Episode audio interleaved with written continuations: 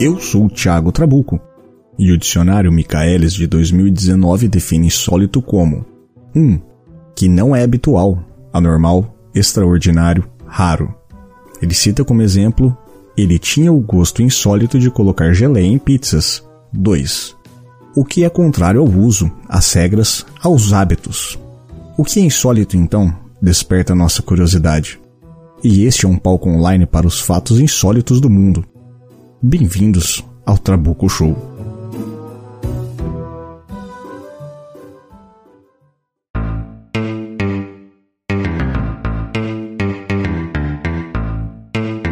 Olá, amigos! Eu sou o Thiago Trabuco e hoje trataremos do insólito. E novamente retornar a casa para falar sobre o assunto, meu querido amigo Petros Davi. Petros, se apresente, diga seu oi, diga de onde vem, quem é você. Olá pessoas, boa noite, bom dia ou boa tarde, dependendo do horário que você esteja ouvindo esse episódio, tudo bem com vocês? Petros Davi, técnico profissional de informática, como diz na minha carteira de trabalho. Na, no dia e de noite, karateca e de vez em quando jogador de basquete também. Retornando a casa depois de muito tempo, meu querido amigo Pensador Louco, tirei ele da geladeira. Pô, muito obrigado, cara. Diga lá seu oi, sua apresentação, de onde você vem. É, aí, obrigado por me tirar da geladeira. Tava até confortável, porque ar-condicionado é bem mais caro, mas, pô, estamos aí, eu sou o Pensador Louco, uhum. lá do Teatro Escuro, e eu sou um merda em qualquer idioma, inclusive Libras. Muito bom. É, Libras eu também sou terrível, cara. O... Comecei a fazer o curso já, por, até por conta da, do, Peraí, tu consegue mandar o Pensador a merda em Libras? Consigo, cara, aqui, ó. Isso aí é universal, né? é, isso é universal. É. Os ouvintes não viram, estão felizes com isso, é. mas vocês sabem o que eu fiz no, no, na, na câmera aqui.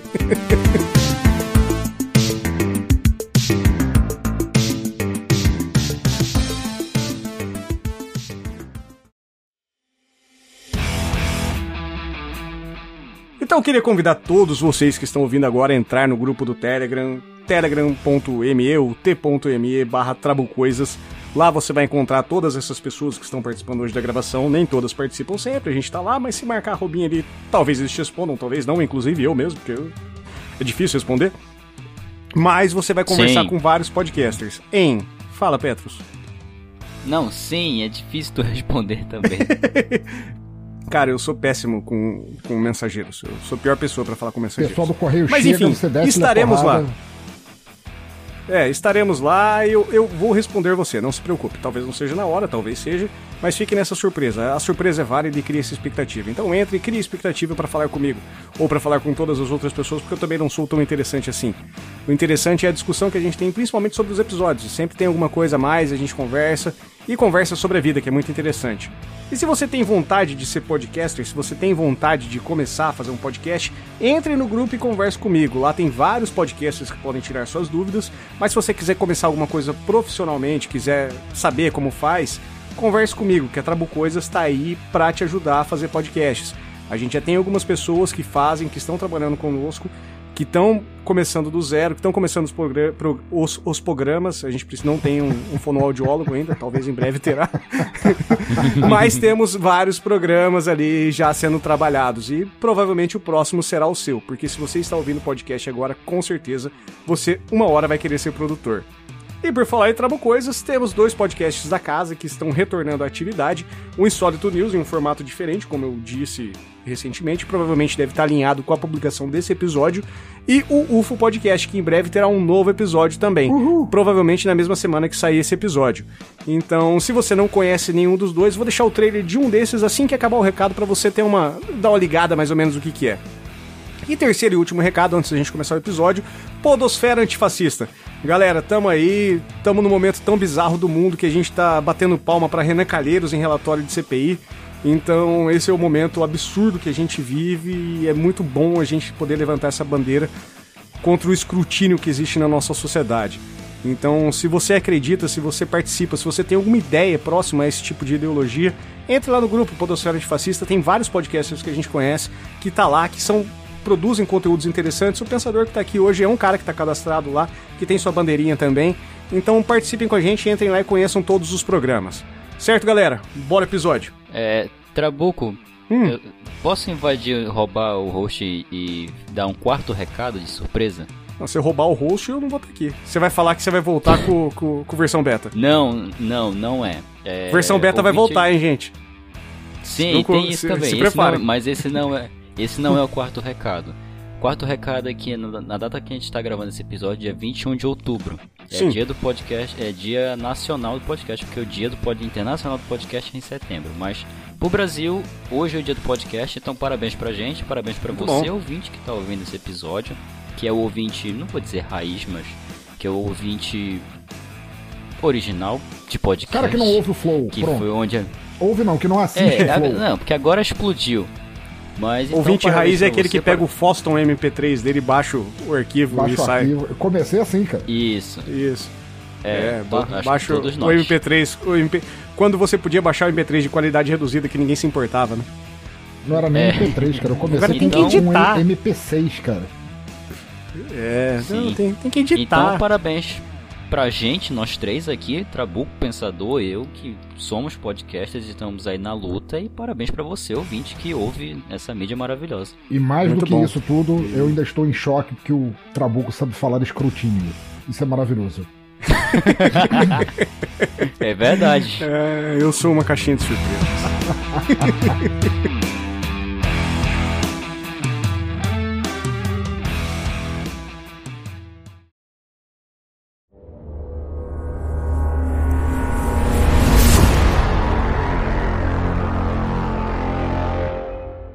Fenômenos aéreos não identificados são registrados há muito tempo e por diversas civilizações.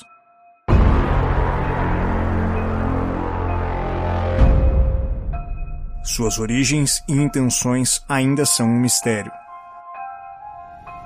Mas cada vez mais relatos e registros são divulgados, e cada vez mais estamos chegando próximo à verdade. O que ocorreu foi que os radares uh, detetaram vários objetos não identificados. O governo dos Estados Unidos confirmou que é real um vídeo que mostra OVNIs, objetos voadores não identificados. There's a few objects that appear. We're gonna freeze it for you so you can get a good look at it. Five objects appear flying alongside each other. O OVNI apareceu sexta-feira de madrugada. A equipe de cinegrafia estava gravando um comercial no alto de um prédio na Avenida São João, centro de São Paulo. O UFO Podcast tem como função contar algumas dessas histórias. Cabe a você, ouvinte, querer ou não acreditar.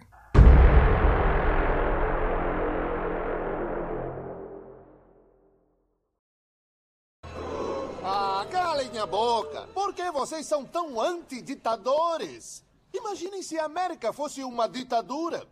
Vocês poderiam deixar 1% da população ter toda a riqueza do país. Poderiam ajudar seus amigos ricos a ficar mais ricos, diminuindo seus impostos e pagando fiança quando eles apostam e perdem tudo. Vocês poderiam ignorar a necessidade dos pobres por saúde e educação. Os meios de comunicação iam parecer livres, mas secretamente seriam controlados por uma só pessoa e sua família. Poderiam grambear telefones e torturar prisioneiros estrangeiros. Poderiam ter eleições forjadas e mentir sobre por que estão em guerra. Vocês poderiam encher com um único grupo racial as prisões que ninguém iria reclamar. Poderiam usar a imprensa para assustar as pessoas e apoiar políticas contrárias a seus próprios interesses. Sei que para vocês, americanos, isso é difícil de imaginar, mas por favor, tentem.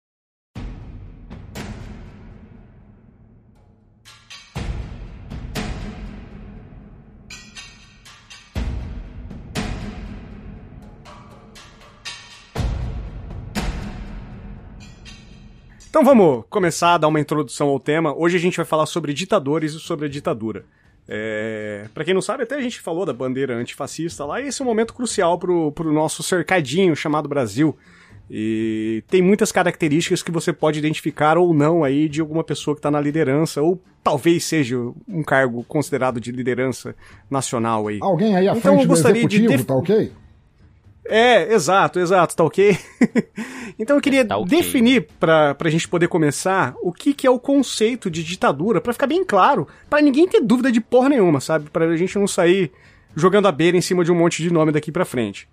Então, pra gente entender um pouco mais o que é ditadura e como ela se configura, como ela age, né?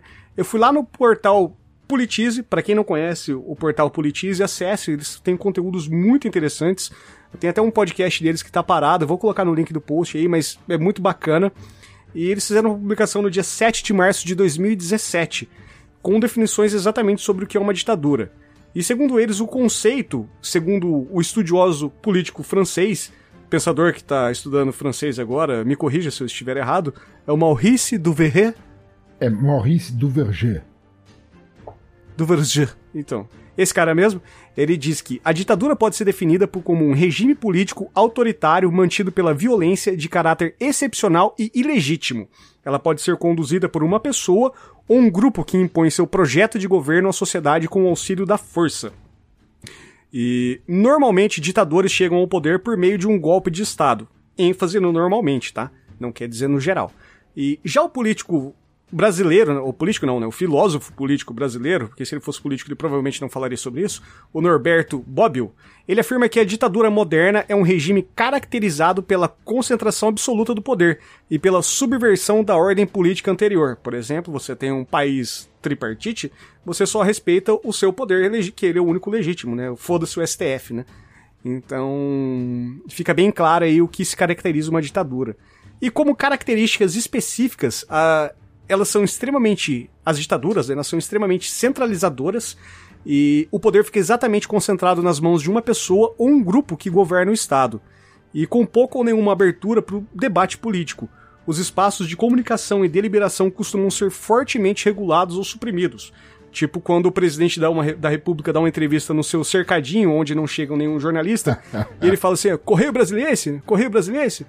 E isso inclui, obviamente, a imprensa, como dizemos, os poderes legislativos, o judiciário, e que nesse caso eles deixam de ser independentes, como costuma ser de acordo com a divisão dos três poderes que nós temos aqui no Brasil. E os partidos políticos que muitas vezes são proibidos de existir. E sabe quando seu tio do Zap fala assim, e o PT, hein? Então, é exatamente dessa forma que começa a parada. E o Lula? É, e o PT, né? É, é, da, é daí para baixo. Exatamente. E dessa forma a gente começa a calar as vozes de, de oposição.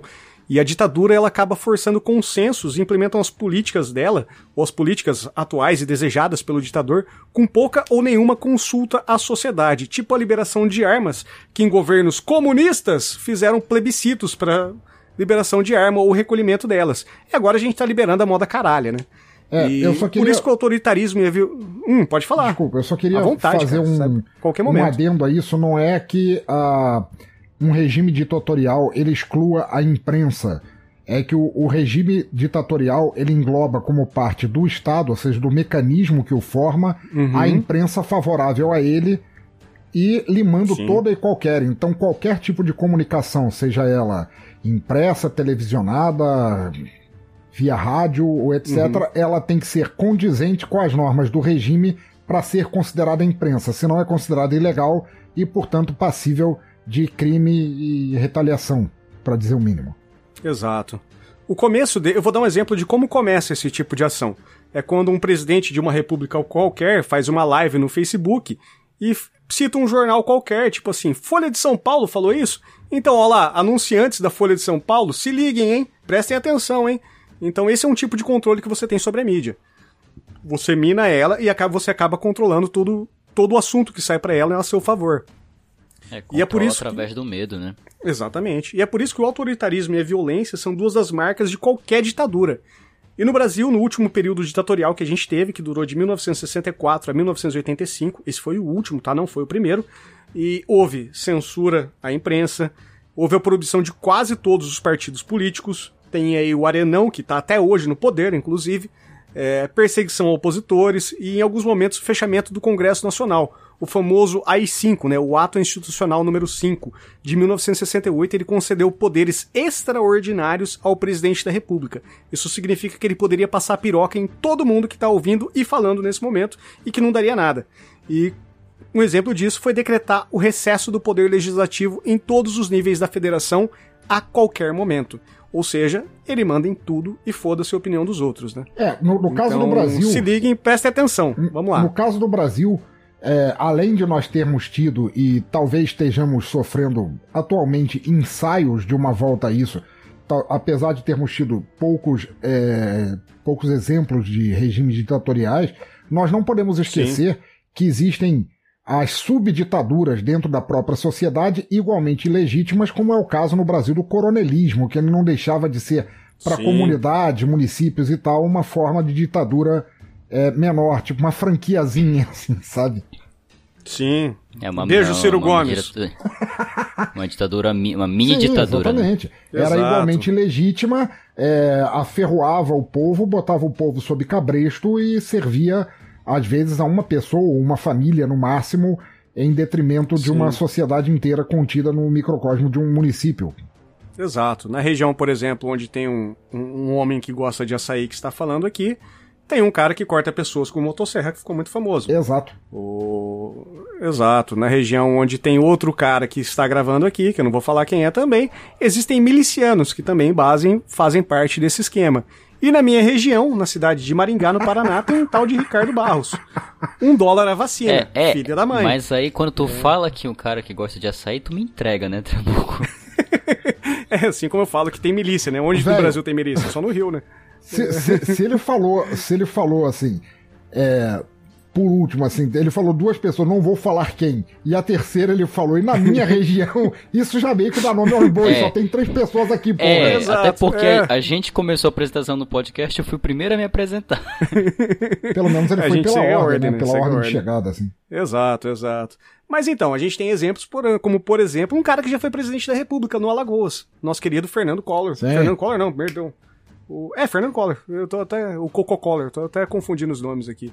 Tá lá, mandando e desmandando até hoje na região. E a, o pessoal vota nele. Você acha que o pessoal vota de bom grado? Até pode votar. Mas será que eles entendem o, o mal, o dano que esse cara causa pro, pro país, para eles próprios? Então, esse controle, esse tipo de atividade, aqui no Brasil a gente tem um, um esquema onde todos os políticos, os grandes políticos, geralmente são ligados a concessões de rádio e publicidade. Então, cara, é, é, batata. O cara que é dono da TV da sua região é o político que vai mandar no, no, bagulho. Ou o deputado federal, o governador, raramente vai ser o prefeito, o prefeito vai ser a fichinha pequena, é um senador. Então, e vai na dízima, assim, segue a família inteira, segue no rolê. É, até hoje a família Barbalho manda no Pará, então. Sim, e vai passar anos, cara, passar anos mandando isso. A família ACM no Maranhão. Isso são coisas que não mudam, né? ACM no Maranhão, assim. O, o Baiano, como que era o nome do Baiano? Esqueci o nome. Ah, não vou lembrar agora. É, que baiano. seja. É baiano. O Baiano, o queime no, baiano, que queime no inferno. Silva. Inclusive, a gente estava conversando aqui, falando sobre ditadores e ditadura, para que, se, se você não está satisfeito com a sua política local, e você não está identificando essas características que a gente está falando, que é tão lasciva e tão fácil de ser identificado, e ao mesmo tempo tão difícil de ser eliminada, o... existe uma bíblia basicamente para o ditador, né? E uma Bíblia não que não foi escrito por um ditador, né? mas é, é muito fácil, né, pensador? Como a gente estava falando aqui do, do, nosso querido George Orwell, né? Exatamente. É, ele escreveu 1984 e 1900, não, ele escreveu em 1947, mas foi publicado em 48. É um livro do, do escritor, ensaísta e jornalista George Orwell que mira num futuro distópico, futuro que pra gente pode muito bem ser o presente, respeitadas as proporções, em que um Estado ditatorial governa um mundo supostamente pós-apocalíptico e ele controla a informação que chega ao proletariado, ou seja, ao cidadão comum, por meio de camadas pelas do partido. Teletelas. Isso, pelas teletelas. E ele é, constitui um sistema tão profundo de vigilância que nenhuma pessoa, quer ela seja do, do partido ou simplesmente um, um proletário, consegue escapar de ser um criminoso, às vezes é, sendo denunciado por membros da família simplesmente por vontade de si e se mantendo como um estado de poder absoluto fascista acima de todos. Eu recomendo muito que vocês leiam. Ele é um livro fácil de achar, ele está é, comprável em qualquer livraria ou downloadável em Sim. qualquer lugar. Se você procurar, ele vale muito Cara, a pena. Cara, eu acho que custa 1,50 na Amazon, assim, Olha sabe? aí, é maravilha. Bicharia. Compre na Amazon por 1,50 para vocês, nem que seja para vocês entenderem que Big Brother não foi uma invenção da Rede Globo. Exatamente, o grande é, irmão. não, que, enfim. Eu tenho também um levantamento aqui a fazer antes da gente entrar nos, nos ditadores e tal. Você vai ficar em pé? Entrar no. Hã? Levantamento, Petro. Não. Onde veio isso? Ah, cara. Você não, você não fez a mesma quinta série que eu. Professor, deixa eu fazer não, uma observação, né? Ele levantava, dava uma olhada na sala e sentava. tá, agora que eu lembrei do negócio da Chiquinha. Do Chaves. É, eu vou puxar, eu vou dar um 360 aqui no assunto e puxar pro meu lado a tecnologia, que basicamente é o que eu consigo entender. Vocês enxergam as redes sociais de certa forma como uma ditadura também? Embora o conceito que a gente trouxe aqui seja bem diferente? Não. Mas, querendo ou não, Olha todos só, nós é... estamos submetidos. O algoritmo pode te causar isso e te controlar. É, mas você tem a escolha de não utilizar ele.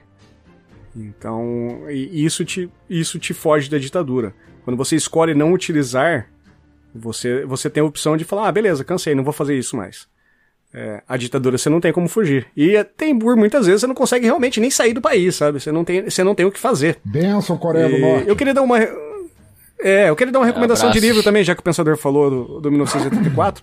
geralmente, geralmente vende no kit, assim, 1904, 1984 e a Revolução dos Bichos. Sim. Leiam os dois. Que também é do George Orwell. Porque é, porque a revolução é importante e saber fazer ela é mais importante do que a revolução em si. Então, veja lá que Napoleão foi um filho da puta por mais de uma é, vez na, na sociedade no na história. também. É, não, não, não, não se faz revolução no Twitter, também. Que não, não, não se certo. faz. Não se faz.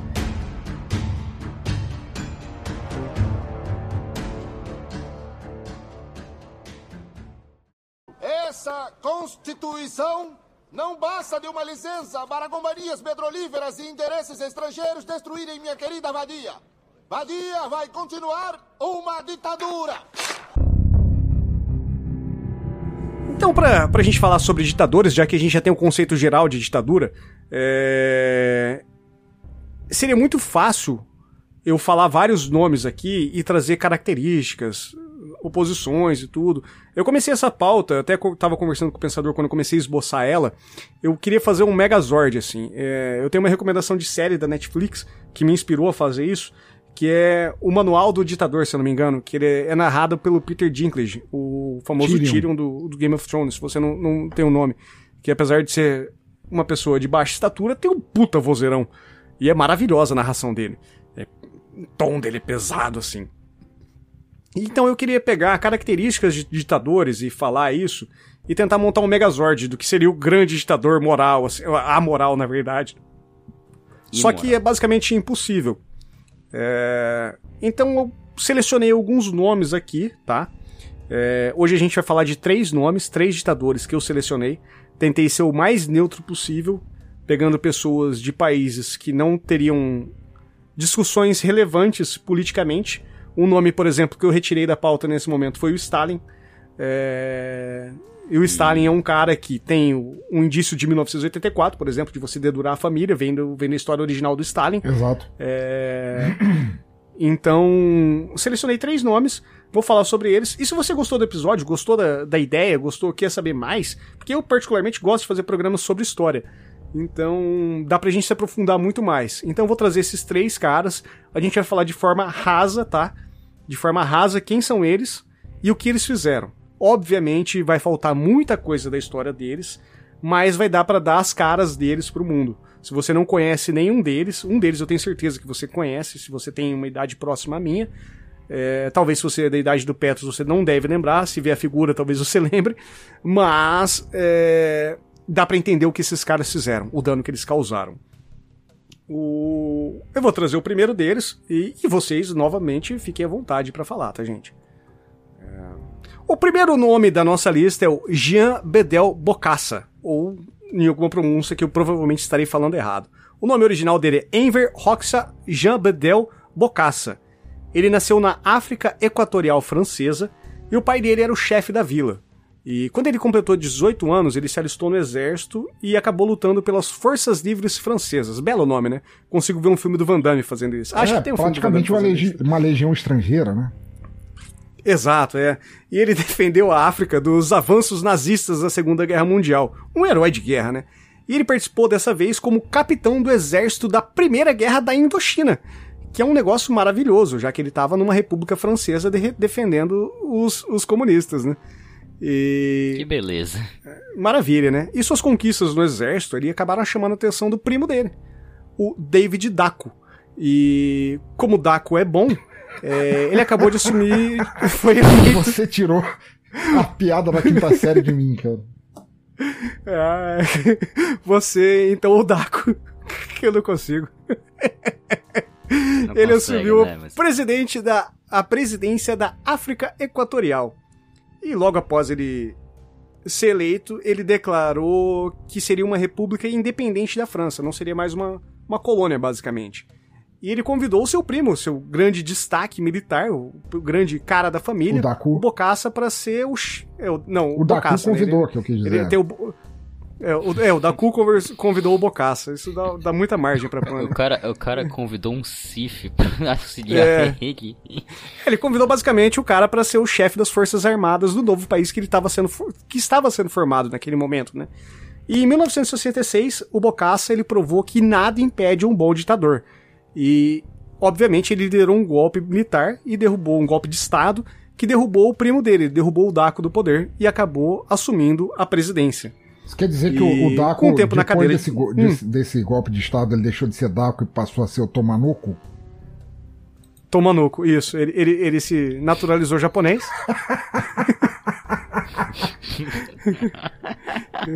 ele foi ele, é, o embaixador japonês pegou ele, o Fujimo na Kombi, Sim. e colocou ele e foram pra lá. Por que, senhor? Por? Por que, senhor? É, eu também não entendo, cara. Eu não consigo parar. Eu faço terapia, gente. E com o tempo na cadeira de presidente, então, o Bocassa acabou centralizando todo o poder em volta dele. E ele começou a caçar os opositores políticos dele. E nesse período acabou aumentando aí diversas denúncias de mortes e prisões injustas, além de inúmeras vilas que abrigavam opositores dele tendo sido destruídas. E na destruição dessas vilas, as grandes denúncias eram que todos os homens eram mortos e as mulheres e meninas eram estupradas e tinham as suas casas queimadas. É, Ou seja, regra número um bizarríssimo, da, né? Regra é. número um da ditadura, né? Você exclui a oposição para não ter nenhuma voz para se levantar contra você, basicamente. É.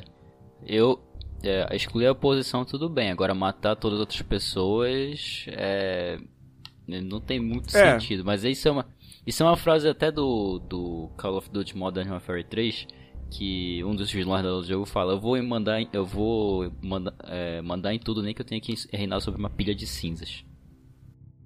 Eu gosto muito quando eu e o Pensador citamos livros famosos. E, e o Petros cita um game. E o Petros vem e faz... Cita um game.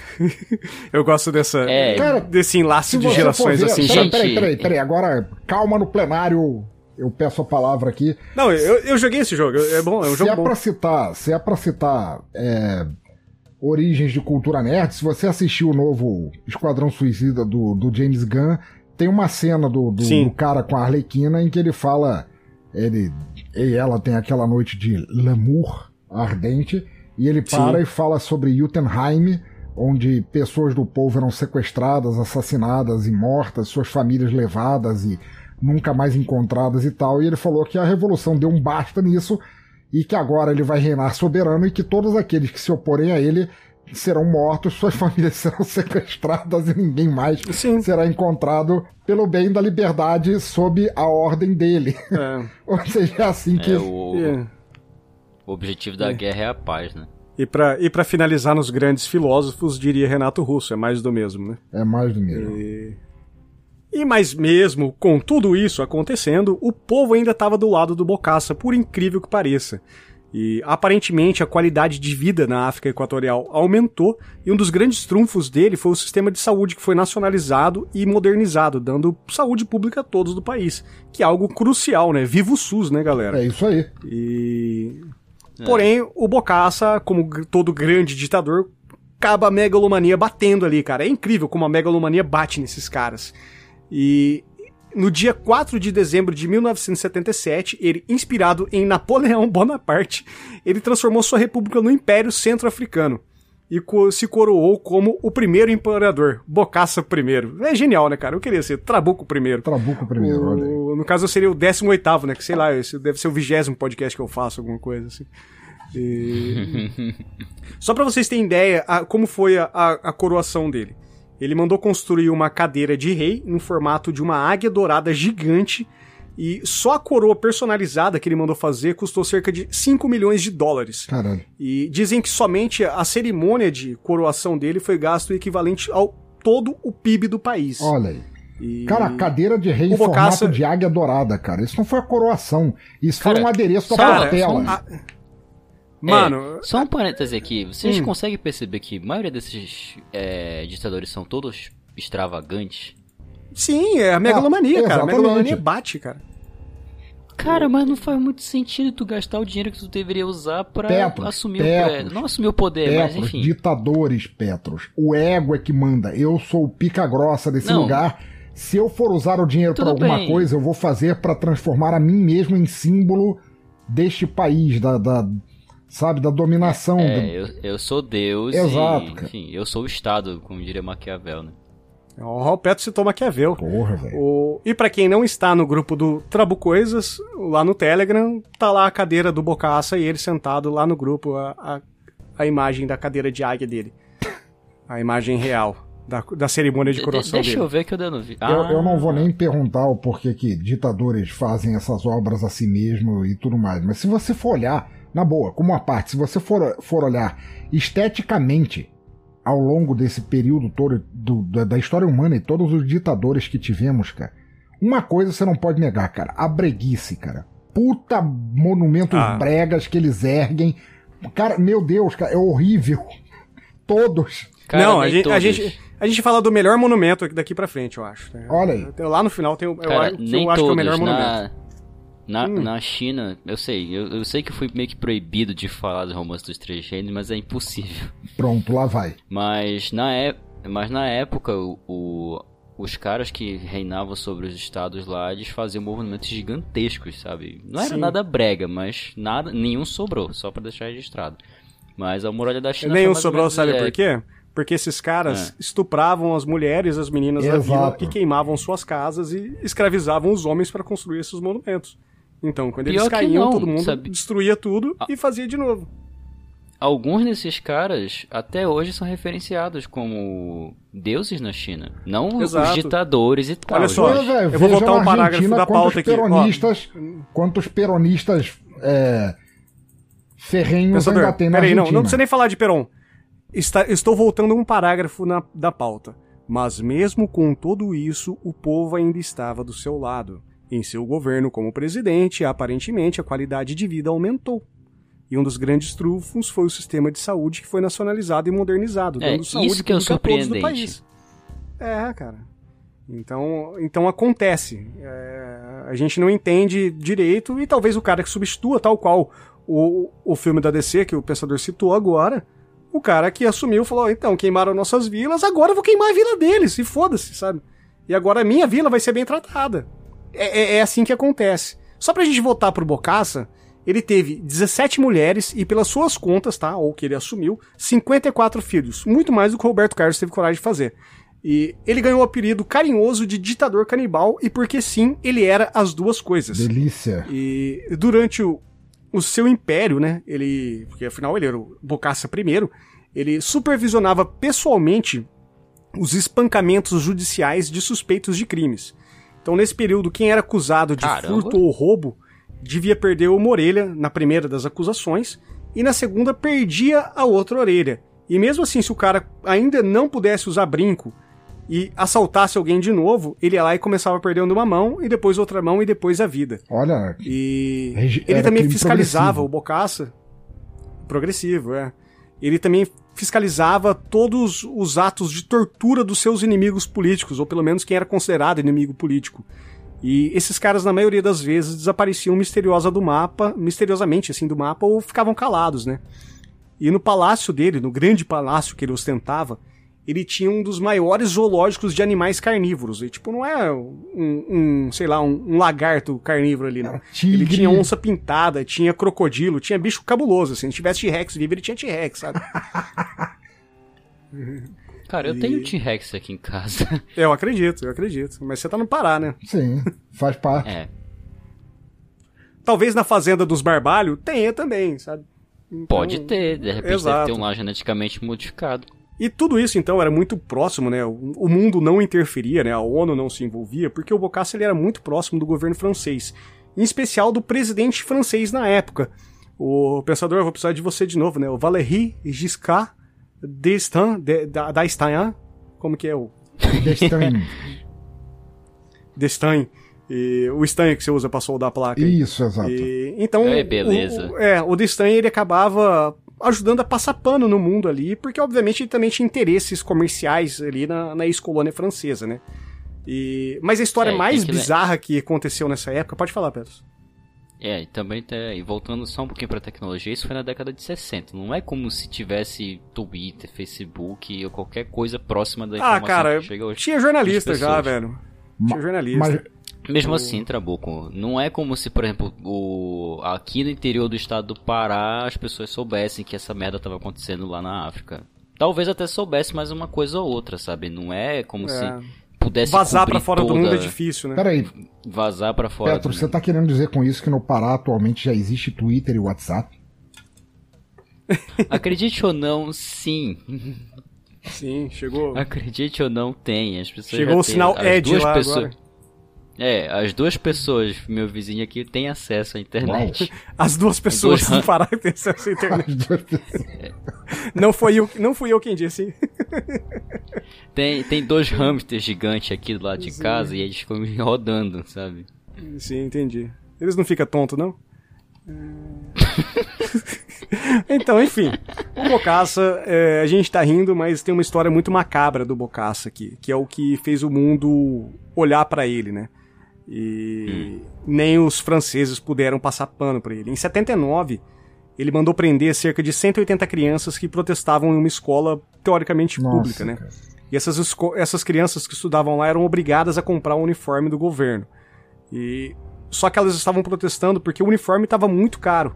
E curiosamente, a fábrica de uniformes era de uma das 17 esposas do Bocassa. Então, ele mandou prender todas essas crianças e ele acompanhou presencialmente o assassinato de pelo menos 100 dessas crianças. E segundo as, as alegações do o seu julgamento, ele oficialmente esmagou o crânio de cinco delas. Ah, não. E quando essa história explodiu, o governo francês então tomou uma providência e acabou enviando uma tropa para invadir ali a, a região onde o Bokassa morava. E talvez, coincidentemente, foi num momento que o Bokassa não estivesse lá, né? Ele estava fazendo uma viagem para a Líbia. E ali com o apoio de guerrilhas locais da, da África Equatorial, eles acabaram tomando o poder de volta. E o Fujimo na Kombi pegou, voltaram na Kombi e acabou reassumindo o poder. Então o Davidak ele foi restabelecido novamente no poder. E quando o Bokassa Inclusive, ele so- colocaram a Kombi junto no gabinete, né? Sim, exatamente. A Kombi em cima da águia. Tiraram a águia e colocaram a Kombi. e quando o Bokassa ele soube da, da invasão, ele saiu da Líbia. Ele foi inicialmente para a Costa do Marfim, que também tinha a sua participação política francesa, e posteriormente ele foi para Paris. E lá na África Equatorial iniciou-se o julgamento dele, onde ele foi julgado e condenado à pena de morte pelos crimes de traição, assassinato, canibalismo e apropriação indébita de fundos estatais. O julgamento dele de Sério, 12 de junho de apropriação indébita 87. de fundos estatais. Isso, É, o cara, o sério, cara tipo- gastou o PIB do país, né, pra fazer uma cerimônia de coroação. É. Não, beleza, mas o cara era assassino, traidor, canibal. Ah, não, cara, não, é, é- é- Não, mas também é um crime, né? Também foi um crime, mano. E. Querendo ou não, ele. Pode ser que ele tenha matado e comido Ah. 100 pessoas. Mas ele deixou pelo menos 50 mil morrerem de fome porque ele arrancou o dinheiro da galera, né? Cara, século XX, de maneira geral, é, é uma, uma cepa de, de. não apenas de ditadores, mas da galera casca grossa, né, cara? Lembra do Idi Amin Sim. Cara? Puta que pariu, cara. Sim, sim, sim. Nossa, velho. É, não. Não, cara, tem muita gente aí nesse balaio aí. É o que eu falei, eu Prosperon, selecionei que eu três falei agora há de pouco. forma, de forma leve, assim. E sim, Kim, o, o- como é que é o Não, a Kim gente- Il-sung lá da, da, da Coreia do Norte? Puta que pariu, cara. Sim. Mano, o Kim Su é tão maluco que ele levou cineasta pra fazer filme dele, assim, sabe? Sim, O cara cara. é surtado. E foi, rolou um novo julgamento aí do Bocassa em 12 de junho de 87, onde ele foi novamente condenado à morte, mas a sentença dele foi comutada para prisão perpétua e em fevereiro de 88 e depois reduzida só para 20 anos. E Sério o país isso? e o país retornou à democracia como a gente conhece democracia, vamos dizer assim, e em 1993 e o presidente eleito então foi o André Kolingba. E ele declarou anistia geral a todos os presos, ou seja, basicamente os presos políticos, os caras que tiveram cometido algum crime, seja ele o Bocaça ou alguém durante o governo do Daco, do primo dele, é, todo mundo para trás estava liberado. E o Bocassa, então, ele foi libertado no dia 1 de agosto daquele ano, 1 de agosto de 93. E então ele passou a transitar, teoricamente, novamente pelas ruas da África Equatorial. E chegando lá, ele foi recebido pela população como um super rei que ele se intitulava, porque a população só conhecia ele como super rei. Para a população que já era pobre, ver um cara sendo coroado como o, o supra-sumo, pô, eu tô pobre fudido, eu continuei pobre fudido, o cara foi coroado e deve ter sido um cara bom, né? Provavelmente isso que eles pensavam. E ele foi. Tem, tem vídeos de corredores de pessoas correndo atrás do carro dele, andando de carro aberto. E mais uma coincidência, coincidências à parte, né? Enquanto o Bocassa estava vivendo na, na França, ele estava vivendo a pianinho ali, né? Então ele era sustentado por uma basicamente por um auxílio que a França pagava para ex-militares. E como ele lutou pela França, a, tal qual o Van Damme, ele recebeu uma mesadinha ali. E a França acabou cortando a mesada dele, por, obviamente porque, por, pelos muitos crimes de guerra. E ele falou: ah, então beleza, vou voltar para a África Equatorial, que lá eu tenho minha população, né? E a única coisa que ele fala é que ele voltou para a África Equatorial porque ele não concordava com, o, com a condenação dele de canibalismo. E ele falava que era a oposição tinha plantado provas e tudo. E só que é possível a gente assistir trechos no YouTube. Eu não vou colocar o link no post que eu acho pesado, tá? Mas pode procurar que você vai achar bem fácil isso. O, em 1990, o, um cineasta alemão que para quem é brasileiro já ouviu muito falar o nome dele, que é o Werner Herzog, ele produziu um documentário chamado Ecos do Império Sombrio e que mostra o momento da invasão das tropas francesas lá no no como que fala no no Palácio Imperial. E, e, lá dentro do Palácio Imperial, além do zoo particular do ditador, eles encontraram, vários, encontraram vários freezers com pedaços de pessoas congeladas. E durante o julgamento do Bocaça, tem empregados palacianos, vamos dizer assim, que falavam que esses, esses corpos congelados eram sim dos oponentes políticos que foram torturados e mortos ali, e eles utilizavam esses corpos para alimentar os animais. E tem um trecho de um cozinheiro do palácio que falava que pegava pedaço dessas carnes e preparava pratos para o Bocaça comer. E uh. que, que, o imperador ele tinha um gosto específico por carne de criança. E o Bocaça, Nossa, infelizmente, véio. viveu até os 75 anos e faleceu de problemas cardíacos.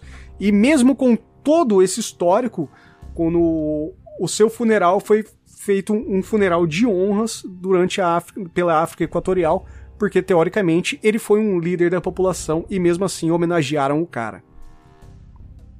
É bizarro, velho. A história, a história acontece, a gente vive ela e ninguém apaga ela. Parece, não parece verdade ler e, e é, duas coisas não parecem verdade. Tudo que aconteceu dos crimes que ele fez, porque realmente é uma coisa muito macabra, Sim. e acreditar que ainda tinham pessoas apoiando o cara depois que ele foi liberto e durante a situação que acontecia e depois que ele morreu ainda foi enterrado como rei, como honrarias. Sim. Mas é só olhar para a situação atual do país. Não sei se a gente pode falar o nome do, do presidente, né? Do Jair Mas... Bolsonaro? Sim, pode. Pode. Mas eu não duvido que quando ele for, ou quando ele morrer, ou quando ele for, se tudo der certo, quando alguém assumir a presidência que não seja ele, as pessoas vão ficar tristes, ou vai ter gente que vai que vai, sei lá, levantar, acender fogos, comemorando vai, que os, esses quatro anos de merda que a gente passou. Sim, vai, não, com certeza. Cara, é só ver o que aconteceu no 7 de setembro agora. É, é, é porque assim, não, não, por isso que eu até questionei a, a, os gostos extravagantes dos ditadores. Eu sou uma pessoa muito lógica, muito fria para essas coisas. Na minha cabeça isso não funciona. Uhum. Sabe? Não tem sentido. Uma coisa que não tem sentido geralmente não funciona na minha cabeça. Sim. Então não tem muito sentido tu apoiar um cara é. como o Bolsonaro. É, o que rola sabe? é que esses caras, ditadores e, e, caras que, que louvam ditadores e almejam ser como eles, tal qual o nosso presidente é, é eles têm um, um algo que, que transforma eles dentro da, da política interna, que é a paixão. Então eles conseguem pegar alguma coisa que cativa a população, seja ela benéfica ou maléfica, e usa isso a favor deles. É só ver o que nosso presidente faz. Ele não. Nosso presidente é um grande gestor de crises, criando outras crises, né? Ele não, ele não soluciona nenhum e... problema, ele só taca fogo do outro lado. E com isso ele consegue manter o, o, seu, o seu público, né? É só ver, o cara tem 30% de, de aprovação desde que ele foi eleito até agora. Então, essa base dele é contínua, Sim. porque são as pessoas que acreditam sempre no que ele fala. Isso não muda. É, isso é bizarro, cara. Então, vamos pro próximo ditador. Vamos pro próximo. Que, senão...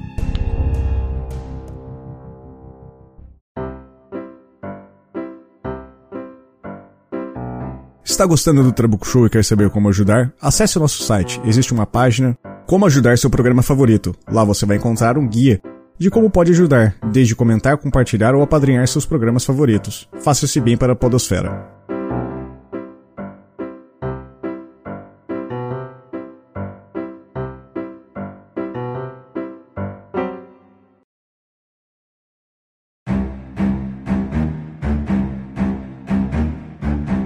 O próximo ditador é a prova de, de que tudo está acontecendo ainda. O Muammar Gaddafi, é, ou Gaddafi, ou Gaddafi, é, é, sempre foi muito confuso enquanto ele estava vivo. O, as notícias que saíam dele, porque dependendo do jornal brasileiro que falava sobre ele, colocava o nome dele de alguma forma, né? Eu gosto de Gaddafi, eu vou chamar de Gaddafi. E eu ele gosto queria... de Gaddafi. Ok. Então você pode chamar ele de Gaddafi ou de Gaddafi e o ouvinte que ou se perca no meio do caminho. Né? Suzy. Né? É, vamos chamar ele de, de, de Gaddafi. Sim. então, teoricamente, ele nasceu numa tenda beduína no deserto de Sirte em 1942. Ele veio de uma família de pastores de camelos da tribo dos Garafa.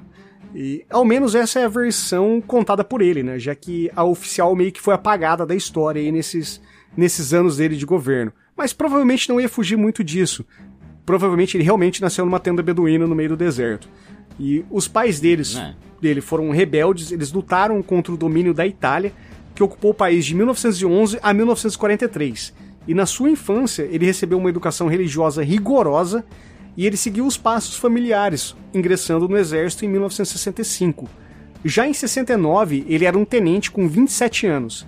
E ele participou do golpe de Estado que destronou o primeiro e único rei da história do país, da Líbia, né, o Idris I. E ele acabou virando o líder da revolução e assumindo o poder. Nesse período aí, ele já demonstrava que ele tinha tendências anti-ocidentais e num ato extremamente radical, ele expulsou todos os judeus, os ingleses, os americanos do país. E ele proibiu diversos locais de socialização, né, de expressão cultural. Ele proibiu cinemas, por exemplo, de existirem. E Nesse momento, ele acabou, da cabeça dele, ele decidiu que a, a, a Líbia seria uma terra socialista. E antes que os anticomuna que estão me ouvindo, se existe algum aqui, se. Ei, aí, tá vendo? É de esquerda, filho da puta. Tem nada a ver uma coisa com a outra. E. Então, dentro dessa decisão dele, da Líbia socialista, ele não teria relações comerciais com outros países, a não ser, claro, as que interessavam, obviamente, a ele, já que a Líbia é dona de uma das grandes reservas de petróleo do mundo, né? E só pra gente ter ideia do, da restrição forte que ele implementou no povo, o, ele recomendava e o governo recomendava que a população criasse galinhas para produzir o próprio alimento, já que esses seriam puros das imundícies do Ocidente. Ou seja, a população realmente tinha fome, não tinha acesso a alimentos e tinha acesso a galinhas. Se os caras não criassem galinha, se o cara não comia ovo e galinha, o cara morria de fome, sabe? Então eles eram obrigados a fazerem isso, mas ele encarava isso como uma benéfica para a sociedade. E em 1975 ele publicou a primeira versão do famoso livro do, do Gaddafi, né? Ou do Gaddafi, e, que é o livro verde. E essa obra, né, esse compêndio de, de livros, né, a trilogia, ela descreve a visão sobre a democracia e a filosofia política que o Gaddafi acreditava. e ela acabou com o tempo se tornando a Constituição Oficial da Líbia. No geral, ele, o volume é dividido em três partes, né, como eu disse, um, uma trilogia. A primeira parte é a solução do problema da democracia, a autoridade do povo. A segunda é a solução do problema econômico, socialismo. E a terceira, a base social da terceira teoria universal. E essa é a chave do rolê. E a obra, basicamente, se a gente resumir em termos gerais, são três livros grandes, é, num conjunto aí, gira sempre em torno dessa terceira teoria universal, que foi elaborada pelo próprio Gaddafi. E a partir desse conceito ele critica, então, e propõe alternativas aos regimes políticos, econômicos e sociais atuais, e a organização da sociedade, educação, cultura, ele aborda vários temas. Para citar um exemplo do que ele fala, ele trata. Ele classifica a democracia como uma ditadura sob disfarce. Essencialmente uma democracia como a gente vive no Brasil, tá? Onde 51% do, dos votos elegem alguém. E vou abrir aspas para o Gaddafi aqui. A luta política que conduz à vitória de um candidato com, por exemplo, 51% do conjunto de eleitores conduz a um sistema ditatorial, mas sob um disfarce democrático. De fato, 49% dos eleitores passaram a ser governados por um sistema que não escolheram e que, pelo contrário, lhes foi imposto. Isso é ditadura. E ele estaria extremamente certo se não existissem três poderes em todos os países. Ou basicamente todos os países livres ou democratas, democráticos, como, como é o Brasil, né? E o livro verde, democracia então, ele... com uma aspas enorme, uma aspas é, do tamanho exato, do país sim, também. Exatamente, é. é. ele, ele fala isso justamente porque ele era um ditador, né? Então era só ele que mandava no rolê todo.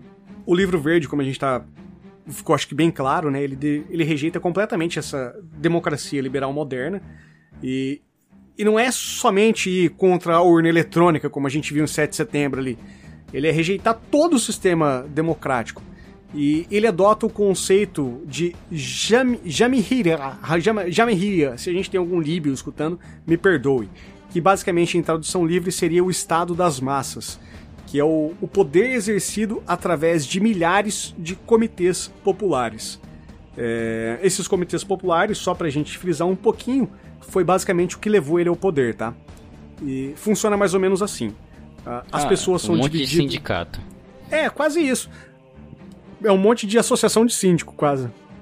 O, as pessoas são divididas em congressos populares, heterogêneos, em termos de função social. Ou seja, o médico vai se juntar com o médico, o pedreiro vai se juntar com o pedreiro. E eles são compostos por representantes de toda a sociedade e não apenas de uma parte dela. Como acontece com as eleições, né? Você não, não, você não pode acordar num dia e falar assim, puta, vou ser prefeito da cidade. Não, não funciona assim. E os congressos é. populares, eles formavam os comitês populares que lidam com a administração governamental e dirigem todos os diversos setores institucionais da sociedade. Eles são responsáveis por sua ação perante os congressos populares, que controlam as ações dos comitês. Parece confuso e é. E uma vez o ano, o Congresso é. Geral do Povo se reúne, onde os responsáveis pela gestão dos comitês populares e dos congressos populares se encontram. Basicamente, ele junta um monte de bolinha, essas bolinhas tomam uma decisão, levam para um local onde tem outras bolinhas superiores que vão escutar e ver se concorda com elas. Eles pegam o que eles concordaram, leva para outra bolinha e vai filtrando isso até chegar no Gaddafi. É, e obviamente e isso nunca vai dar certo. Né? Não, né? quero desse jeito e todo mundo aceitava. Exatamente. E um exemplo de como ele fazia para controlar tudo isso, para que tudo funcionasse, é, era simplesmente ceifar a imprensa. E como a gente disse lá no início do programa, é muito comum que os principais políticos sejam donos de, de canais de comunicação para filtrar que existisse qualquer apologia contra ele ou oponentes políticos. Ele cita no livro verde sobre a imprensa, né? Ele diz: expressão da sociedade e não o meio de expressão de uma pessoa física ou moral. Pulei um parágrafo aqui. No caso de um particular proprietário de um jornal, o jornal é dele e exprime unicamente o ponto de vista dele. Pretender que seja o jornal de opinião pública é falso e sem qualquer fundamento, porque na realidade ele não exprime senão o ponto de vista de uma pessoa física. Não é democraticamente admissível que uma pessoa física possua um meio de difusão ou de informação. Ou seja, se você é dono do jornal, você tem que falar o que ele quer. Se você não falar o que ele quer, você tá proibido. Tá, tá bem claro ali. Você não pode falar qualquer coisa, sabe? Em, em 77, esse conceito de Jamiraria, que, que definia os congressos, ele, ele foi dissolvido para ou potencializado, na verdade, para Jamiriya, que ele definiu como República das Massas, que era governada por comitês populares eleitos, e ele concedeu a si mesmo, então, o título de Guia da Revolução. O Gaddafi, pra gente sair um pouco do, desses caráteres políticos pesados que ele aplicava, ele era muito conhecido por ser uma pessoa extremamente caricata. Para quem lembra do Gaddafi se apresentando no mundo e tudo, vai ser muito fácil lembrar das roupas que ele usava, né? Ele, ele usava a, a sarina kaki, que era um uniforme militar, que era adornado com, com tiras douradas, assim, e a gandura dele, que era a tenda beduína, que para onde iria, iria para qualquer congresso político, ele levava a tenda e dormia acampado no quintal da ONU, sabe? E ele era extremamente bizarro nesse ponto e, e fiel, talvez, aos seus. Ao, Talvez ao, fossem costumes ideais, que os pais né? deles ensinaram é, e ele seguiu. Eu acho que era mais caricato mesmo, mais para forçar uma identidade que não era dele, sabe? Mas tudo bem. Concordo com você também. E ele foi considerado por muitos líderes mundiais como sendo um homem extremamente sedutor e fascinante. E eu não quero dizer sedutor no, no, no tipo o Brad Pitt, o George era... Clooney assim.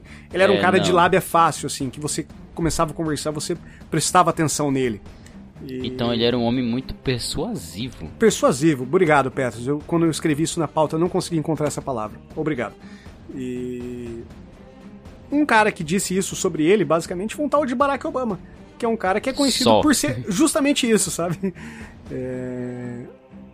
Só que, ele... só que o, o Barack ele era muito diplomata. Ele, ele, é, ele era. era ele não te ganhava na lábia. Ah, sabe? não, Barack ele te é ganhava na diplomacia. Sim, eu não, eu não, concordo muito com algumas políticas dele, mas dá pra falar, o negão é foda, mano.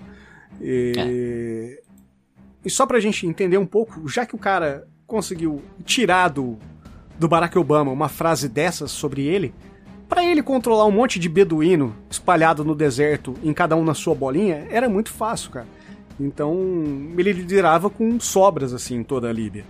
E... É, é hum. como... É porque, assim, é fácil... Quando tu tem o um controle da informação, é fácil, cara. É fácil conseguir fazer essas coisas.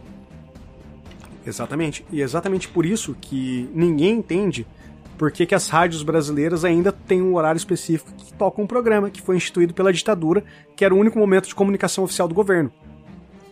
Mas isso fica para outro programa, talvez. E é. o Gaddafi, ele era muito conhecido também por uma coisa. Ele era ele apreciava demais a companhia feminina. E ele sempre se apresentava com o seu a sua esquadra de mulheres, né? Ele era rodeado por mulheres de uniforme militar. É muito comum qualquer foto que você pesquisar do Gaddafi aí, provavelmente se tiver uma apresentação pública, você vai ver ele um monte de mulher vestida de uniforme militar. E eles diziam que eram as amazonas dele. E a maioria dessas eram escolhidas a dedo por ele nas viagens que ele fazia pelo país, enquanto ele visitava a população, como ele dizia. E no geral eram meninas, que teoricamente seriam virgens e que tinham aproximadamente 14 anos. E o Gaddafi, como a gente está falando, ele sempre foi muito folclórico, provocador mesmo. E tem uma das passagens dele, que essa eu realmente acho bem legal até. Ele. Na cúpula árabe de 88, ele utilizou uma luva branca apenas na mão direita.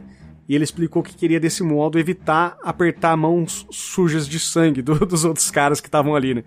Então, ah, vou ter que dar minha mão direita pra esse cara, não vou colocar. Não vou tocar minha pele nele, né? Esse. Assassino. O... Só esse que. Né? É, só que ele não. Ele esqueceu de, de falar que o sangue que tava na mão dele ia ficar só dentro da luva, né? Porque saiu do patrimônio particular do Gaddafi, né, ou pelo menos do, dos cofres líbios, que também era a mesma coisa quase, o financiamento da organização Setembro Negro, que cometeu o, os atos na, das Olimpíadas de Munique de 72, onde morreram 12 pessoas. E ele também bancou um ataque à bomba, o que deixou em 1986, numa discoteca de Berlim, que deixou três mortos e mais de 200 feridos. E oficialmente, que conseguiram provar duas explosões de aviões. A primeira delas foi um avião americano que estava voando a Escócia na região de Lockharb, no sul da Escócia, que deixou 270 mortos em 88. E a outra contra um avião francês que estava sobrevoando, sobrevoando Níger. E essa deixou 170 mortos em 1989. E durante a escalada ao poder dele, obviamente ele bombardeou diversas vilas e mandou invadir todo mundo que teoricamente tinha uma célula rebelde ali, um, grupo que estava se insurgindo contra o governo dele. Era muito fácil, ele Era mandava. o controle da oposição já. Né? Exatamente. E segundo a ONU, durante o governo do Gaddafi, quase um milhão de pessoas morreram de fome na Líbia. E isso é muito impactante, cara. Morrer de fome, mano. Um milhão de pessoas é bizarro, assim, é bizarro. É. Em 2003, sei lá se ele bebeu uma água estragada, mas ele surpreendeu o mundo quando ele decidiu falar: agora, agora, eu, sou, agora eu sou bonzinho. E ele pagou indenização para todas as vítimas, teoricamente, uh, que conseguiram provar na justiça que o governo dele fez, teve algum impacto, seja ele de, de mortes, de, de qualquer coisa. Ele pagou indenização para esses caras e ele anunciou o desmantelamento dos programas secretos de armas de destruição em massa da Líbia. 2003, cara, tá? A gente tá, tá podre falando. de rico se ele decidiu tá pagar tá a família das vítimas. Não, o cara, o cara tava sentado numa das maiores jazigas de petróleo do mundo, velho. O cara dinheiro pra caralho, assim, dinheiro incalculável oficialmente. E como ele fez isso, ele virou um nice guy, deu dinheiro pros pobres de fato. De fato, ele fez o que ele tinha que ter feito desde o começo. Ele acabou se reconciliando com o Ocidente e ele foi recebido com honras em Paris em 2007. Olha a França, cara. A França tá sempre Eu lembro desse, cara. eu lembro disso, Incrível, cara. velho. E... Tá vendo? Eu falei que eu falei para você que você ia lembrar do Gaddafi. E eu, eu lembro foi... dele, cara. É. E ele foi um dos patrocinadores da campanha do Nicolas Sarkozy. E, e, ele, por incrível que pareça, patrocinou políticos em Roma em 2010. E você lembra que a gente falou que ele entrou na, na, no exército, começou essa tomada ao poder justamente na guerra contra os italianos que dominavam a Líbia. Então isso foi totalmente surpreendente, assim, foi realmente uma, uma tentativa de paz, assim, né? E em fevereiro de 2009 ele foi eleito presidente da União Africana. O cara é muito nice guy, assim, né? Foda-se Mandela, né? Vamos colocar o Gaddafi cara, aqui, né? E... É, eu não sei o que aconteceu. Acho que ele encontrou o Universal, sei lá. Ah, ele entrou na Assembleia mano. de Deus. É, ele, ele encontrou o Tim Maia, né? Leia o livro, o livro verde é, de Gaddafi. Né? É, e... por aí, sabe? Foi da é. água pro vinho, ou do vinho pro vinho, do vinho pra água, nesse caso. Né? Sim. Em 2011 a gente teve um início de um movimento revolucionário que até deixo como sugestão, se vocês quiserem, eu posso fazer uma pauta sobre isso, até seguindo a toada dos ditadores, que ecoou muito no Brasil, no movimento Não Vai Ter Copa, né? E Lembro. que foi a Primavera Árabe. Prim, Cara, a árabe, é, Primavera, Árabe. Exato. Cara, só um parênteses aqui. Eu tenho, assim, Trabuco sempre entrega a meia idade, mas eu tenho 26 anos. Na época que isso aconteceu, eu tava no ensino médio. Cara, foi uma discussão inimaginável dentro da escola. Sim, cara. nas foi... aulas de história e geografia, cara. Isso foi um absurdo estudar a Primavera é. Árabe. Primavera Árabe é um dos períodos mais fascinantes do, da história contempor contemporânea, assim. Eu, pelo menos, acho isso, sabe? E é tal qual queda da Bastilha, o povo tomando poder, e só que, infelizmente, deu muito errado, assim, em muitos lugares depois, porque quem assumiu, não... enfim, manteram as tradições dos ditadores, né? E a Primavera Árabe acabou sacudindo toda a região ali, e o Gaddafi ele foi capturado por guerrilheiros locais e ele foi espancado e morto em um local público. O que eu acho digno para a vida dele, sabe? Lembro, e... eu lembro disso, que ele foi morto em ah. público. E após a morte dele, a repórter francesa do jornal Le Monde, a Annick Cohan, ela publicou um livro chamado O Harém de Gaddafi. E nesse livro ela narra a vida de uma das Amazonas do ditador. Ela tem lá no livro todas as referências e a prova que ela de fato era. E vários detalhes que aconteciam durante esses muitos anos do poder aí. Só pra gente cara, pensar então... assim e, e cara, detalhar. Se, hum. Só um parênteses aqui. Todas essas, essas Amazonas dele devem ser todas vivas ainda hoje. Porque se elas tinham 14 quando ele tava lá na. Sim. No, no, Sim. Seus, deve ter lá seus, hoje em dia seus quase 50 anos, né? Sim, eu tô com esse livro da Amazon aqui, eu tô interessado em ler nele, eu, eu não li ainda, mas eu li o resumo na, na internet e já é o suficiente para eu fazer um podcast. e é. no livro fala basicamente que o Gaddafi era um cara extremamente viciado em sexo e que ele usava o sexo como poder. Então essas garotas que ele raptava eram basicamente escravas sexuais dele ou cedidas para para reuniões políticas que ele fazia, ele queria agradar alguém, ele dava as garotinhas pros caras, sabe? E Pô, isso que é uma merda. Dentro da, da história dele de, de controlar o poder com sexo, quando ele fazia reuniões com políticos nesses pequenos comitês ali, se alguém falava alguma coisa que ele não concordava, ele basicamente sodomizava o cara em público ali. Ele pegava o cara, erguia a sarina dele e mandava ver na frente de todo mundo, sabe? E quando ele não conseguia fazer isso, isso era certeza, ele ia fazer uma visita para a família do cara, ou ia pegar a esposa do cara, ou especialmente as filhas dele. Então, o Gaddafi era um grande, de um merecedor de ter finalizado a vida como, como finalizou, sabe? E, por mais que eu não, é, tipo... eu não gosto da violência, cara, mas às vezes ela é necessária, sabe? Cara, às vezes assim, ela é assim, merecida. Trabuco, é, é, é, merecido ou não, mas não cabe a nós, sabe? Eu penso assim, é, é. depois que eu entrei pro karatê do, do, ano passado pra cá, tu que também tá Sim. se esforçando para voltar pro karatê, tu sabe que um dos lemas do karatê é como é mesmo? Agora me fugiu. Cara, é conter o espírito de agressão. Uhum. Eu sei que tem pessoas podres no mundo. Pô, tá aí o nosso, nosso presidente. Tá Sim. aí o presidente do Brasil para provar. Mas eu não, acho que eu não acho, sabe, não é, não, não é do meu feitio a violência. Sabe? Acho que é até o pior entre nós. Sim. Não vou dizer que merece perdão, mas que acho que violência não é a resposta. Não, violência não é a resposta, mas eu entendo o que aconteceu, o que aconteceu nesses não, movimentos, sim. assim, sabe? É, é só para dar um parênteses aqui pros ouvintes, não tô dizendo que o cara merecia estar vivo. O cara cometeu um monte de crime, pegava um monte de criancinha enfim, ele tinha, ele tinha a loucura dele, assim como todos os ditadores aqui. Só uhum. que hoje existe também uma. Existe um, um júri nas redes sociais que é todo mundo condenando todo mundo. E eu não acho que esse seja o caminho. Sabe? Então não é, é que eu seja inocente a ponto de achar que ele merecia estar vivo. Mas eu não acho que também tirar. Cara, mas é... olha só, um, um, reflexo parafraseando isso. Essa. Deixa a minha moto passar aqui, né? A minha não, né? De, de alguém. O... Abraço é, pro, pro motoqueiro. É, abraço motoqueiro. Essa, eu até nem vou tirar esse áudio, vou deixar aí. O, essa tribuna popular online nada mais é do que um grande reflexo do que a gente vive hoje. Hoje você liga a TV na Bandeirantes, tá lá o, o Datena falando da polícia, olá, perseguindo bandido, bandido, nem sabe o que o cara fez, sabe? Tá lá a polícia perseguindo o cara. Então não, não quero dizer que o cara é inocente também, provavelmente não é. Mas assim, esse essa acusação, esse crime é algo que, que uma grande parte da sociedade que está online hoje cresceu fazendo isso já. Cresceu escutando isso, cresceu já dando a culpa para esses caras. Então, isso não é do é, Brasil. Esse, esses programas não vêm, não, não foram criados do Brasil, sabe? Então, é muito é muito sangue pingando de tudo que a gente vê que fica muito fácil a gente acusar com, um simples, com uma simples pequena informação, sabe?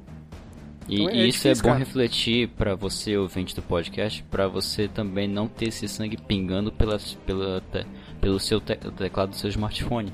Pode Sim. ter sangue pingando dele também, você nem sabe. Exato. E se tem sangue pingando do seu smartphone, cara, procura um médico. Essa Constituição não basta de uma licença para companhias petrolíferas e interesses estrangeiros destruírem minha querida vadia. Badia vai continuar uma ditadura.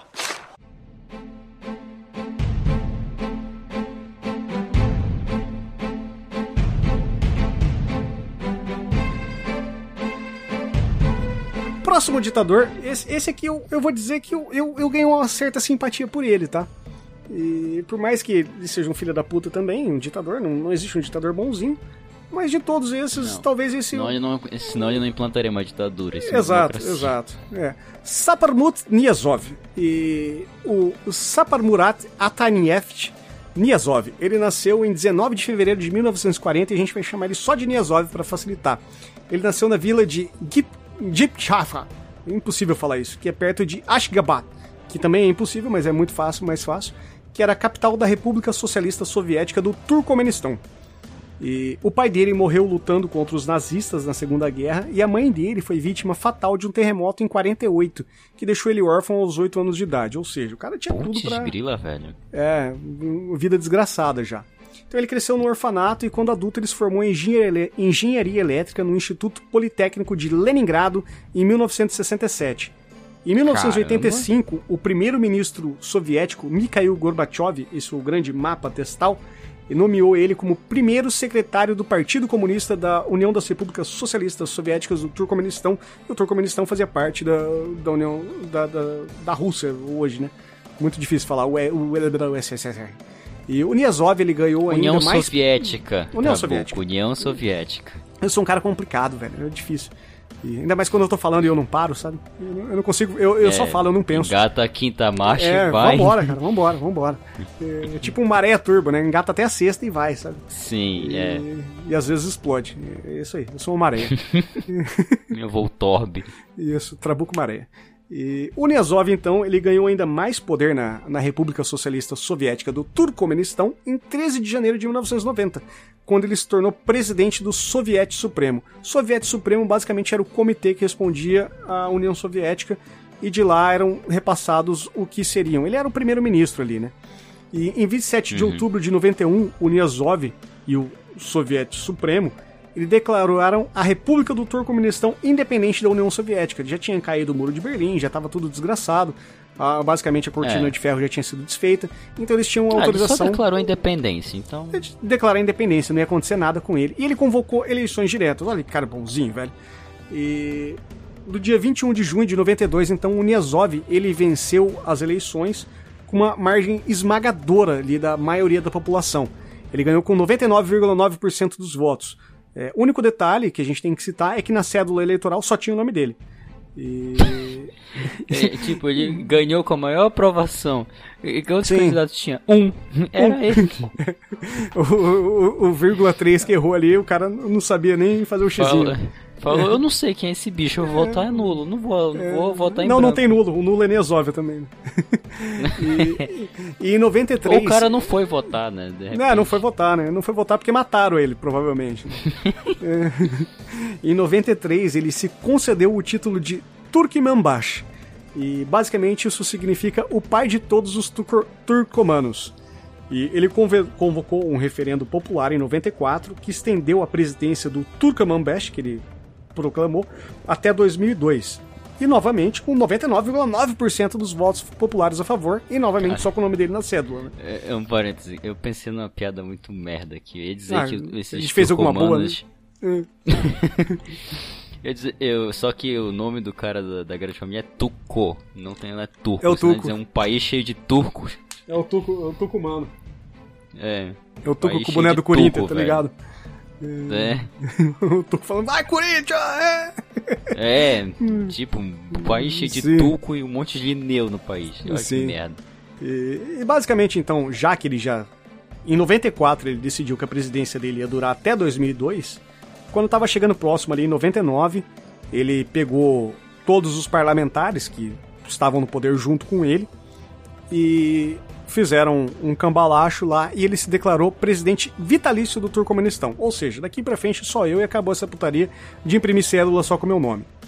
Então, no Poder é Supremo. Gasta muito papel, né? É, então ele pegou esse papel que imprimiu os votos e mandou imprimir onde todos os prédios de Ashgabat, que era a capital da região ali da, do Turcomenistão, eles exibiam um grande retrato do presidente. E isso é bem caricato, porque todos os quadros, tipo, se do prédio, o primeiro prédio, tava a foto dele. No segundo prédio, o cabelo dele tava numa cor diferente. No terceiro, uma outra cor diferente. Tipo, ele, ele trazia alegria para a população através de cores, né? E... Sim. Não satisfeito com tudo isso, ele rebatizou a cidade portuária claro, de. Não tá satisfeito. Né?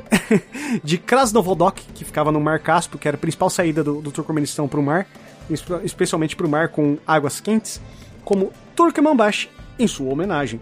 E ele também nomeou a maioria dos aeroportos do país em sua própria homenagem. Então todos os aeroportos basicamente também se chamavam Turkmenbash. E. Aí só colocar Turkmenbash 1, 2, 3, 4. É, devia ser uma confusão, né? Controlador de voo. Você tá indo aonde, né? e... É T1, T2.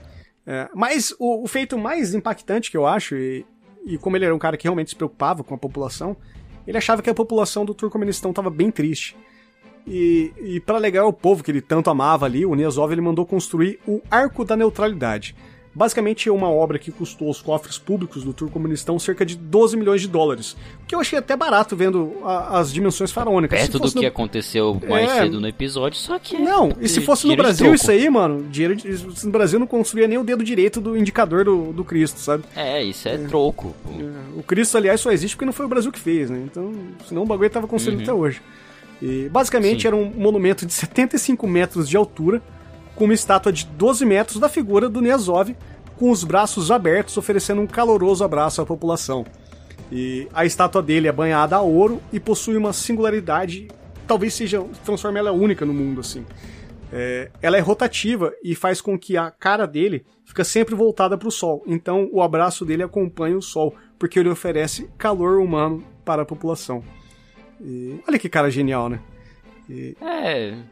É, e em 2002 o Nesov ele não estava contente já com o porto, com cidade, com, com aeroporto, e ele resolveu renomear oficialmente os meses do ano, em homenagem, obviamente, ah. a ele mesmo e a sua família.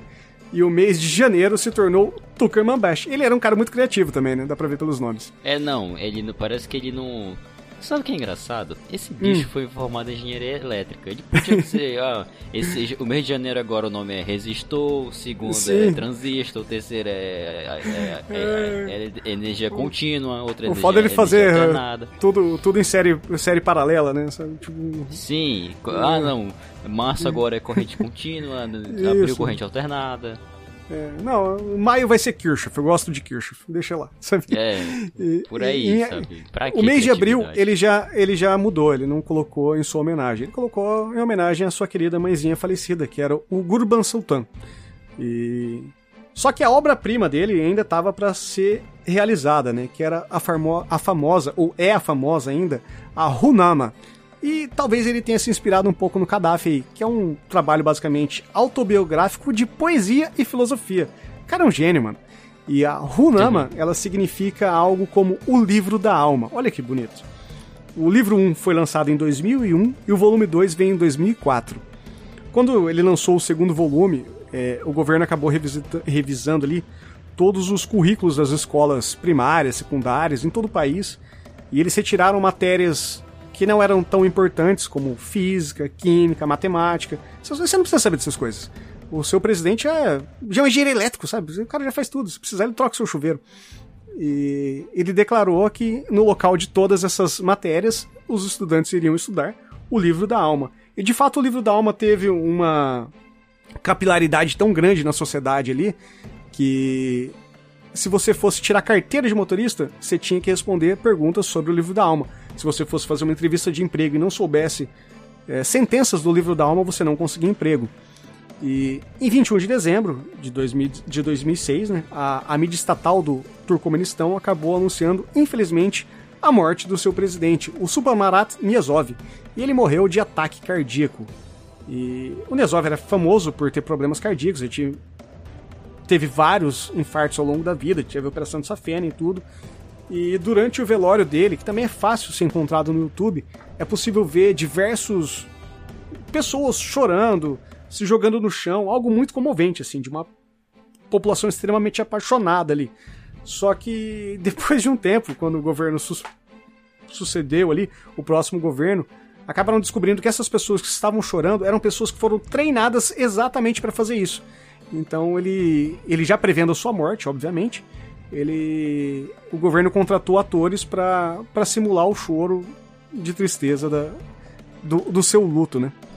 E o Nezov ele é... foi é, é. Cara, é chato, eu não sei né? se eu fico assustado, eu não sei se eu fico perplexo, como diria o Alway.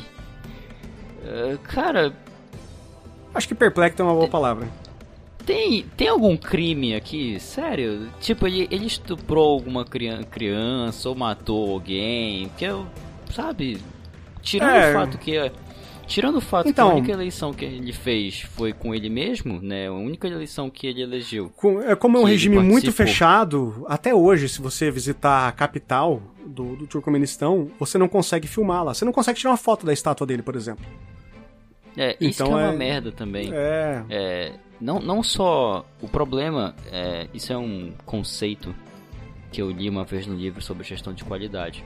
O problema não é você definir a qualidade errada. O problema uhum. é o uhum. que a pessoa que tem um conceito de qualidade errado na cabeça vai fazer com aquilo. Sim. Negócio é que essas pessoas já foram tão acostumadas a ver desse jeito que vai levar séculos para se desacostumarem e perceberem. É, talvez janeiro poderia se chamar janeiro. Sim. O. É, o... citando novamente o Netflix, dando uma recomendação, tem o. Tá tentando Acho que é Turismo Macabro o nome da série. Só tem uma temporada e é bem legal, é, devia Turismo ter mais. Macabro, já ouvi falar. É, que o cara, o, o, último episódio da série, o cara vai no Turcomenistão e ele entra disfarçado como jornalista para acompanhar, se eu não me engano, um campeonato de karatê, é alguma arte marcial. Olha e, aí. E é um perrengue do caralho pro cara. O cara ele chega num hotel e tipo, o cara vai vasculhar o hotel e tem bug lá, tem, tem microfone escondido pra, pra acompanhar o cara, sabe? Ah, o cara não, tenta ir no lugar, os caras param ele, sabe? Ele tenta filmar, ele vai numa, na cidade vizinha, na fronteira. E já onde teoricamente é liberado, ele começa a filmar de lá. E a hora que ele volta, os caras pegam ele e falam: ah, o que você tava filmando de lá? A gente viu você filmando lá do outro lado. Ele, não, lá não tá fazendo nada, lá eu posso fazer. Ah, o problema é seu, mas você não vai entrar aqui. Pega as câmeras do cara, tudo. Então é, é zoado, cara, é zoado. E ele falou, ó, mas... a gente tinha um monte de filmagem aqui e tá voltando pro programa quase zerado, assim, sabe? Não vai poder fazer nada. Tá, mas é, tá aí uma coisa que eu não entendi. Por que, que eles proíbem essas coisas? Cara, porque eles controlam ali dentro, né? Não, ninguém, ninguém de fora precisa saber. É, é o que acontecia que a gente falou lá do, do, do Bocaça, lá no começo. Que enquanto ele tava lá, a galera passava pano até que aconteceu algo muito bizarro e o mundo ficou sabendo. Quando o mundo ficou sabendo de algo muito bizarro que não pôde mais ser controlado, tomaram uma atitude. Só que assim, o, o Niazov, ele. O Turcomenistão é, é detentor de uma uma grande bolsa de gás, assim, tipo, tem... Os caras exportam muito gás natural. Então, pro mundo, enquanto tiver rolando dinheiro trocando entre países, os caras estão cagando porque acontece lá, sabe? Então não, é, não vai ter nenhum, nenhum tipo. É, eles que se foda. A hora que acabou o gás, aí a gente vai invadir os caras. O cara fala, ah, não vou mais vender gás pra França. Você vai ver o que vai acontecer, a merda que vai dar. Então, é. é, muito simbólico isso que, o, que acontece. E não é culpa só do capitalismo, é culpa do ser humano isso. Tá? Por mais que seja falta, culpa do capitalismo, que o ser humano adotou, mas tudo bem. Esse e... tipo de doutrina, mas tudo é. bem. E, e o legal releva. é que o, o Turcomenistão, ele tem... Ele tá mantendo o seu histórico de presidentes bizarros, né? Quem assumiu o poder no local, no lugar do Nezov foi o Gurbangali Bermanundov. É, Ber, Bermanundov. É, é, muito difícil falar o nome dele. Vai estar no link do post aí, vocês leem. Me Bermudinha, é o Bermudinha. É. Ele gastou dinheiro basicamente considerável da República ali com com seus preceitos ali.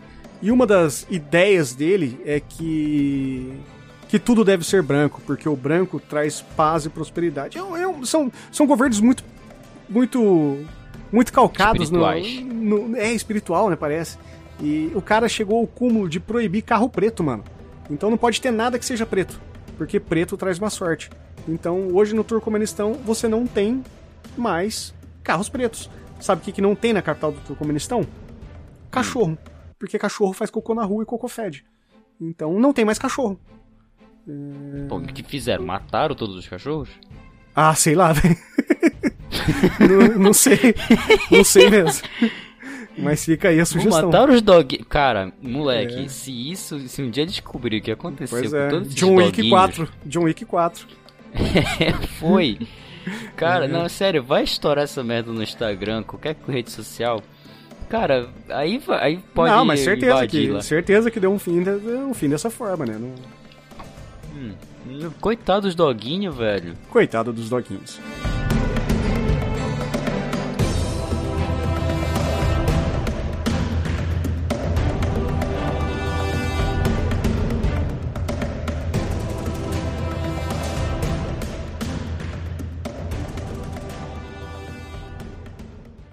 Badia vai continuar uma ditadura!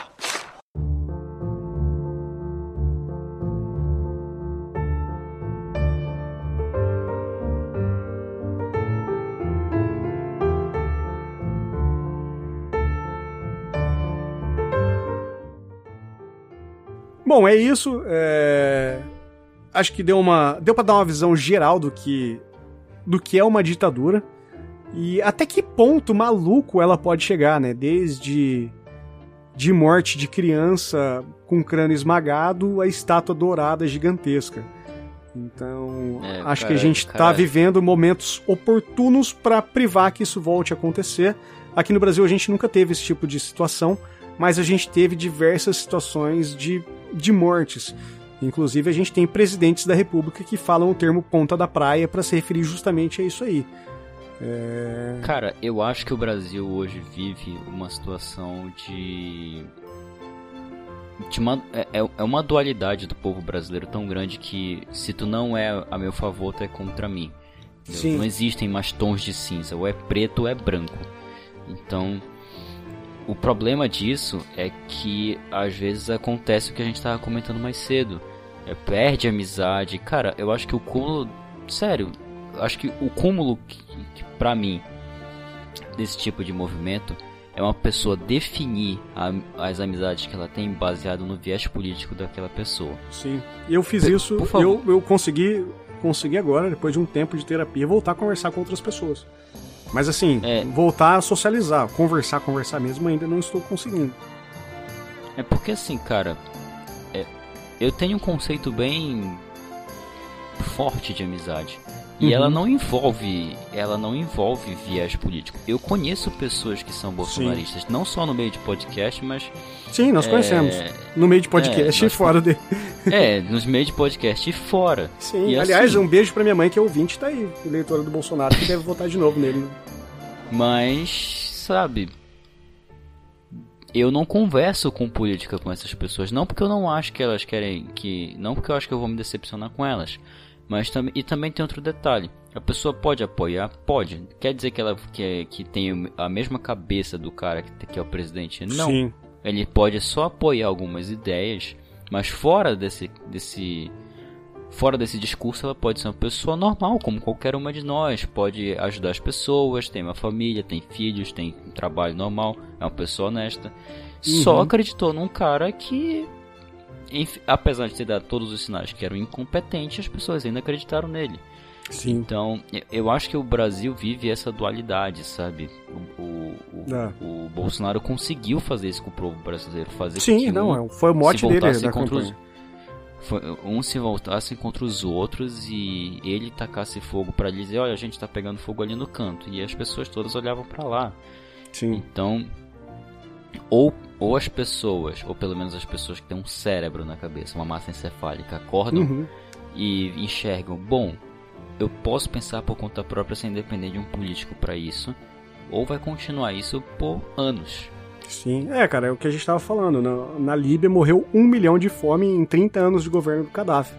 Aqui no Brasil, morreu 600 mil de Covid. Mil de Covid, em, sem Em três anos. Alguma. É, pode ser que o Brasil é um país continental, a população não é extremamente instruída, a população é carente, precisa ir pra rua, precisa trabalhar. Nem todo mundo tem um, um trabalho privado. Mas se desde o início dessa porra dessa pandemia tivesse sido tomadas decisões que todo mundo sabia que tivesse sido tomada, tivesse comprado vacina, tivesse respondido a porra da Pfizer ou qualquer outra, sei lá, teria morrido 100 mil seria um número ainda alto, Talvez mas até menos. Mais, menos, mais aceitável, sabe? Cara, é, desculpa você ouvinte que disser que ah, e principalmente que eu apoio o Bolsonaro, que dizer que vier com o argumento de que o país é grande. O ah. SUS e uh, tem, é, o Brasil era um exemplo de vacinação até Sim. esse momento.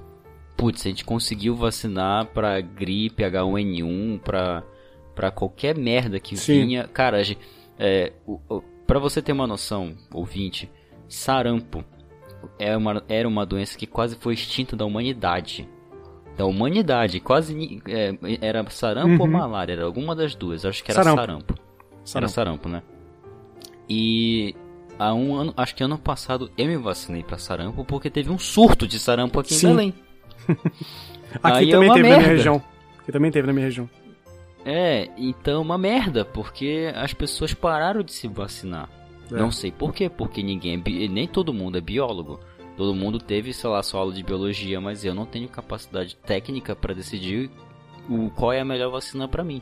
Sim. É, então, eu não posso duvidar da palavra de quem é mais profissional que eu nessa área. Acontece Sim. que por conta do que o Bolsonaro pensa, do que o Bolsonaro diz que as pessoas deveriam fazer, acaba levando as pessoas a acharem que podem, através da opinião delas, dizer o que é melhor para elas ou não.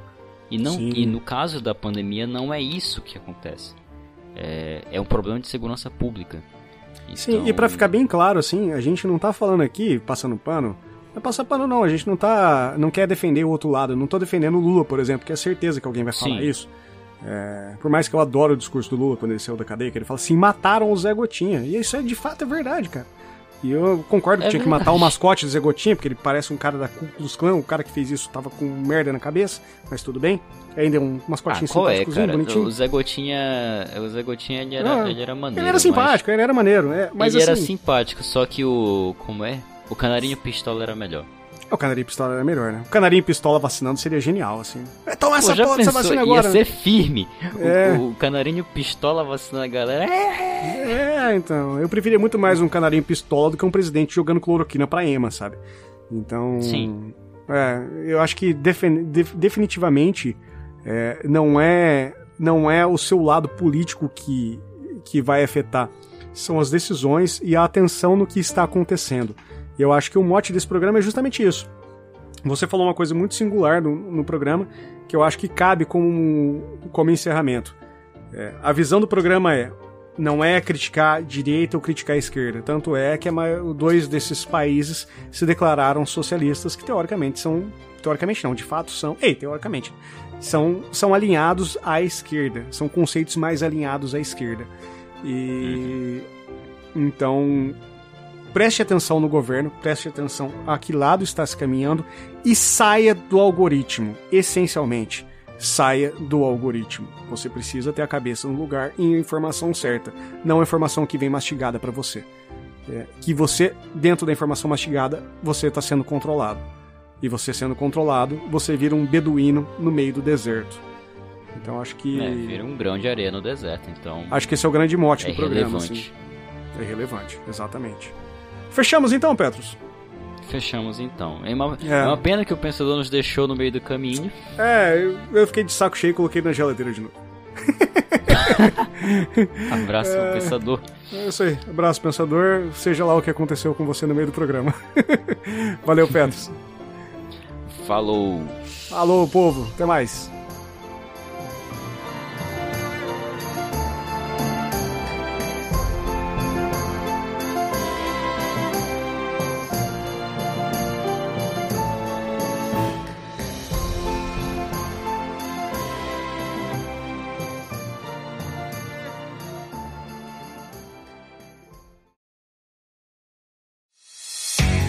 Esse podcast foi produzido por Trabo Coisas.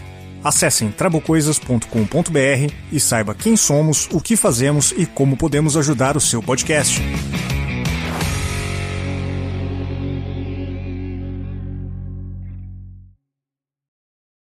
Caraca, Trabuco, 24 páginas de pauta, tu não consegue. Ah, tem chuta?